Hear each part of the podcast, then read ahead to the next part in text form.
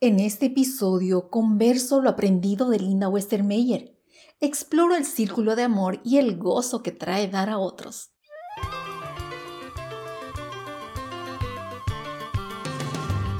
¿Estás con deudas? ¿Cansado pensando en la educación de tus hijos? ¿Tal vez en la casa que deseas comprar o invertir para tu retiro?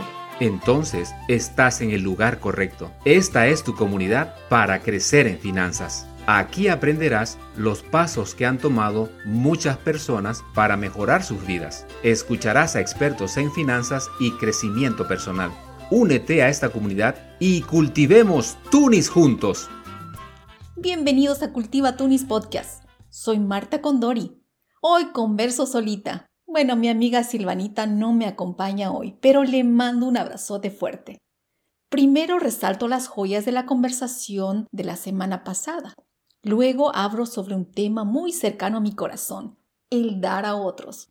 De las amistades más largas que he tenido, he aprendido mucho y sigo aprendiendo. De esta conversación, lo primero que me encantó fue cómo describió su proceso inmigrante, como un pequeño pico de felicidad, seguido por un bajón emocional fuerte, y luego una vuelta a la normalidad. Es tan cierto, yo lo he experimentado también. Al llegar a Canadá estaba tan contenta de ser residente y hasta salté de alegría en la frontera de lo afortunada que soy. Pero luego de experimentar un largo invierno encerrada, sin amigos, sin todas las cosas que habían llegado a ser parte de mi vida, sentí ese bajón. Luego vienen todas las dificultades que un inmigrante reciente enfrenta desde el aspecto laboral, idioma, vivienda, transporte, entre muchos otros, que afectan hasta lo más profundo, incluso para mí hasta mi propia identidad personal. Es un proceso de duelo profundo por las pérdidas emocionales que debes enfrentar, pérdida de la cercanía de familia y amigos, pérdida de la comunidad y de todo lo familiar. A la vez, el reinicio o la reinvención de tu historia es doloroso en su momento. Sumado a todo eso, están las preocupaciones financieras de cada decisión, que dificulta aún más la adaptación. Este periodo no tiene una fecha determinada. Para algunos es seis meses a un año, para otros es varios años. Yo llevo seis años viviendo en Canadá y recién este año estoy haciendo paces con el invierno y aprendiendo a disfrutar de él y con él. Yo me adapté en varias áreas de mi vida ya. En otras sigo el proceso de reinvención. Entiendo ese pesar cuando dijo, parece que nunca vas a sentirte bien otra vez, porque hay periodos de desilusión profunda, cuando la vida se torna muy difícil para aquellos que están recién pensando en emigrar o aquellos que emigraron hace muy poco y están en ese periodo, les podemos decir, ten esperanza. Aunque ahora está difícil, este periodo no es eterno. El tiempo pasa y las cosas van mejorando, especialmente cuando vas teniendo amigos y una comunidad de apoyo. La vida se hace llevadera y poco a poco llegas a adaptarte, hasta el punto que vuelves a sentirte bien otra vez y aceptar tu vida como normal. Yo lo llamo el latido inmigrante porque así lo imagino mi mente. Sea como lo llames tú, todos lo hemos experimentado de una forma u otra en el camino a la adaptación. El segundo punto que me gustó mucho fue cómo expresó lo que significa para ella estar inmerso en la cultura donde se vive. Si uno quiere ser parte de la cultura donde estás, tienes que estar dispuesto listo para aprender y compartir con la gente que vive allí. No se puede quedar aparte. El tener la mente abierta para aprender no solo la lengua, sino la cultura, la gente, cómo funcionan las cosas. Y compartir con la gente a tu alrededor es clave para formar lazos de amistad y de comunidad.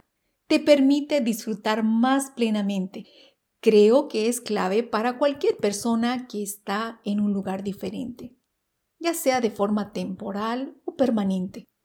Esta inmersión te da una riqueza cultural que te amplía el horizonte. Cuando viví en Los Ángeles conocí a una persona que había vivido 30 años allí, pero no hablaba nada de inglés.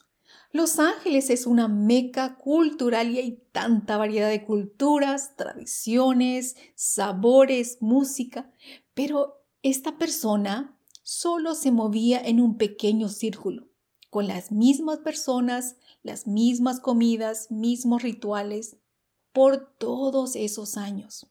Se estaba perdiendo de vivir tantas lindas experiencias por la limitación de su mente. Calgary, donde vivo ahora, es otra meca multicultural, con una variedad de culturas, tradiciones, colores, sabores. Aquí tengo una amiga de la India y he experimentado comidas diferentes, vestido ropa diferente y compartido sus tradiciones. Otra de mis amigas es de China, Filipinas, Ecuador, Honduras, México. Creo que ahí lo dejamos, porque se me haría larga la lista. He participado de diferentes tradiciones, y voy enriqueciéndome con diferentes experiencias culturales. A mí me abre la mente a otras formas de ver y experimentar la vida. Como dijo Audre Lorde, no son nuestras diferencias lo que nos divide, es nuestra inhabilidad de reconocer, aceptar y celebrar estas diferencias. Te invito a salir de tu círculo conocido, a reconocer, aceptar y celebrar otras culturas abrirá tu mente a diferentes perspectivas. La tercera lección que aprendí es una decisión financiera que hizo estando aún joven. Decidió comprar una casa, sabiendo que al jubilarse iba a necesitar una casa para vivir. Cuando se jubiló, la casa ya estaba totalmente pagada. Al final decidió vivir en otro lugar, así que vendió esa casa y pudo comprar otra casa al contado. Esto requirió planificación y esfuerzo por muchos años. La lección más importante que veo es la planificación temprana. Mientras más temprano hagas una planificación para la vejez, estarás en mejores condiciones cuando el tiempo llegue y no tendrás que preocuparte cuando ya estés viejita o viejito. En futuros episodios vamos a ver estrategias como una persona ya no tan joven aún puede llegar a libertad financiera. Tiene beneficio empezar estando aún joven. Pero si ya no eres tan joven, te digo que nunca es tarde para empezar. Empieza hoy. Quédate con nosotros porque iremos descubriendo estrategias para acelerar el paso. Yo también estoy en ese bote, ya no tan joven, y buscando libertad financiera antes de la edad de jubilación tradicional. Así que aprendamos juntos.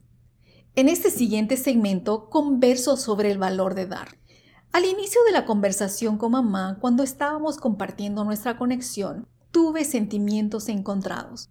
Por una parte, recordando a la niñita huérfana, desnutrida y vulnerable, que era cuando conocí a mamá. Y por otro lado, la persona que soy ahora, gracias a ese amor. Me parte el corazón y me lo llena al mismo tiempo.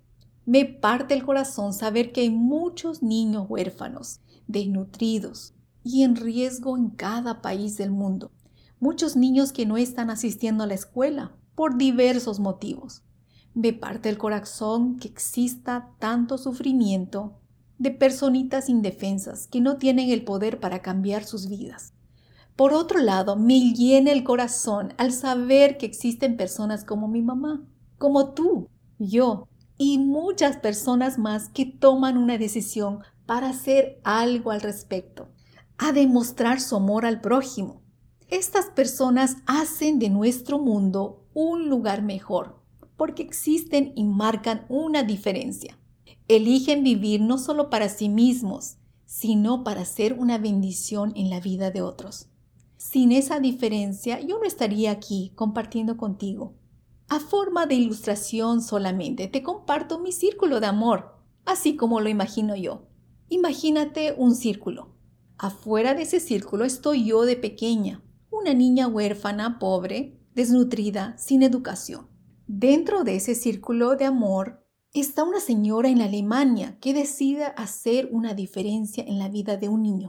Ella envía dinero a la organización Kindernotife, que me provee un desayuno, clases y un almuerzo cada día. Además recibo una foto y cartas de ella. Ahora imagina que de esa forma yo llego a entrar dentro de su círculo de amor. Ahora imagina otro círculo. Dentro de ella está mamá. Ella decide darme una familia. Ahora ya soy parte de su círculo de amor también. En estos dos círculos de amor recibo amor de familia, salud, educación, nutrición, entre otros.